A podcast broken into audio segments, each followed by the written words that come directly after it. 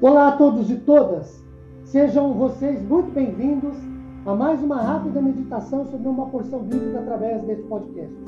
Meu nome é Ricardo Bresciani, eu sou pastor da Igreja Presbiteriana Filadélfia de Araraquara, né? igreja esta, situada na Avenida Doutor Leite de Moraes, 521, na Vila Xavier.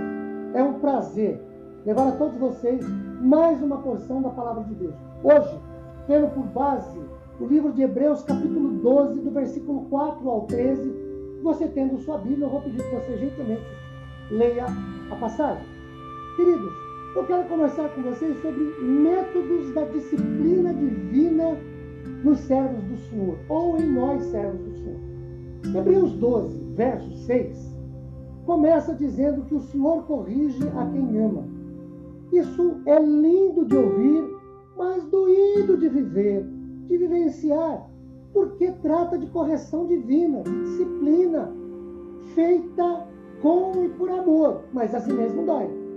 A disciplina divina só é aplicada aos filhos de Deus, de acordo com os versículos 5, 6, 7 e 8, para chamá-los à atenção, verso 5, para desviá-los dos perigos e levá-los de volta a uma vida frutífera, de santificação, verso 10, até porque, conforme Hebreus 12, 14, sem santificação ninguém verá ao Senhor. Na disciplina divina, queridos, são utilizados pelo menos três métodos ou ah, três instrumentos.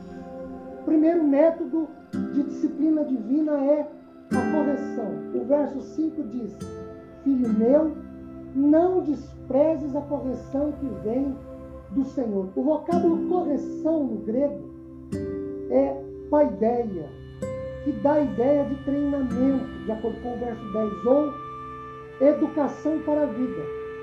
Deus nos ensina, nos treina, nos corrige na sua escola de disciplina para lhe sermos, porque eles somos filhos, de acordo com os versos 6, 7 o segundo método de disciplina divina é a repreensão.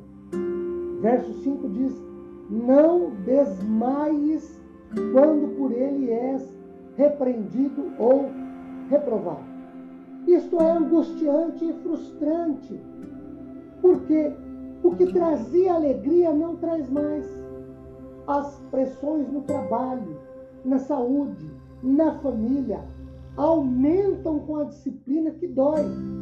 É uma chamada dura de atenção, mas é necessário, porque é na repreensão que nós paramos para observar as coisas. O terceiro método de disciplina de vida está no verso 6. Açoite, isso dói, fere, machuca, infringe um castigo físico. Não é um retrato bonito é a mesma ideia do cajado lá no Salmo 23, verso 4. Mas, queridos, visa a nossa melhora em todos os sentidos. O texto diz que Deus corrige ao filho que ama.